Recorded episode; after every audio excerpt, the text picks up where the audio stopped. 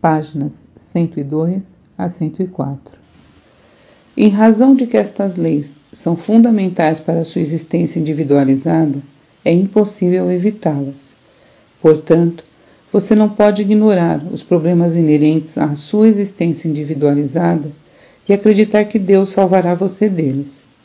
Sua única esperança de finalmente escapar, de sair do círculo da experiência humana, é reconhecê-lo e admiti-lo, e depois trabalhar, minuto após minuto, para transcendê-lo e por fim fundir-se e fazer-se um em pureza de mente, coração e ação com a consciência universal amorosa, o Pai, que faz o trabalho amoroso.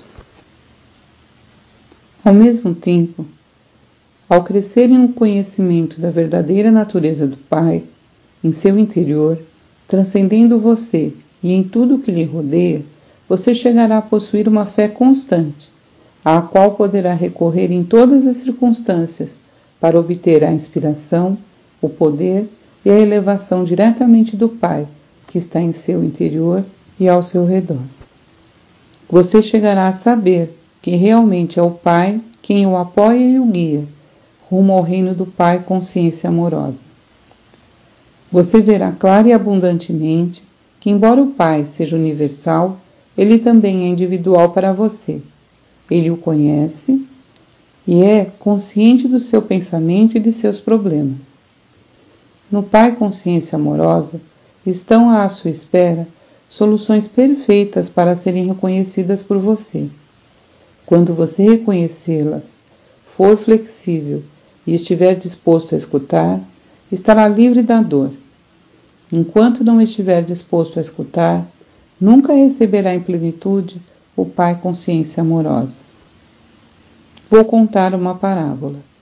Imagine uma criança que grita e esperneia porque quer um sorvete. O tempo todo, enquanto faz esse barulho, seu pai espera pacientemente à porta de seu quarto para mostrar que trouxe para ela sorvete e fruta. Talvez você pense que essa parábola é improvável, e no entanto é o que acontece. As mães se lembrarão de ocasiões em que os filhos se mostraram aflitos por alguma coisa e negavam-se a escutar o que elas tentavam dizer a eles. Mas elas já tinham a solução, esperando apenas que eles se acalmassem e enxugassem suas lágrimas. Vejo o duro esforço das pessoas, suas lágrimas e minha compaixão é sem limites. Você está sendo escutado, mas no contexto de sua consciência atual, há pouco que eu possa fazer. Não posso liberá-lo das amarras e correntes de tantos anos de pensar e agir ignorantes. Vejo a dor que os sermões ignorantes perpetuam nas igrejas, nas celebrações e nos púlpitos. Vejo as nações e seus povos tentando resolver tenazmente as dificuldades que surgem dos valores, culturas e crenças religiosas tradicionais. Vejo as limitações em seu viver diário, a falta de satisfação de suas necessidades e de seus propósitos, e o sofrimento que emanam das relações de todo o tipo. A consciência coletiva que está emanando do mundo é um miasma de temores, ressentimentos, aborrecimentos e turbulência emocional, de desejos apaixonados, vingança e esgotamento, entrelaçados com a compaixão, a determinação de elevar a consciência do mundo e o empenho na busca do amor incondicional daqueles que receberam inspiração e um grau de iluminação. Aproximo-me das pessoas que me chamam e trabalho com elas para aliviar suas angústias.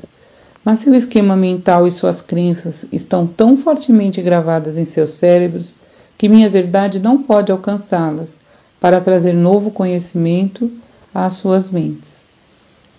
Ainda que brevemente de maneira imperfeita, muitas ouviram Faltou a elas, no entanto, a valentia para aceitar novas ideias e falar claramente.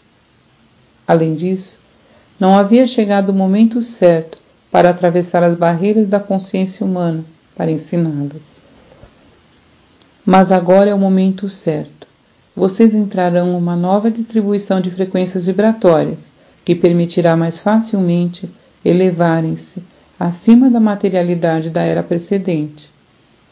Esta afirmação pode parecer estranha, mas há uma reserva de conhecimento referente às energias que vocês ainda não começaram a entender.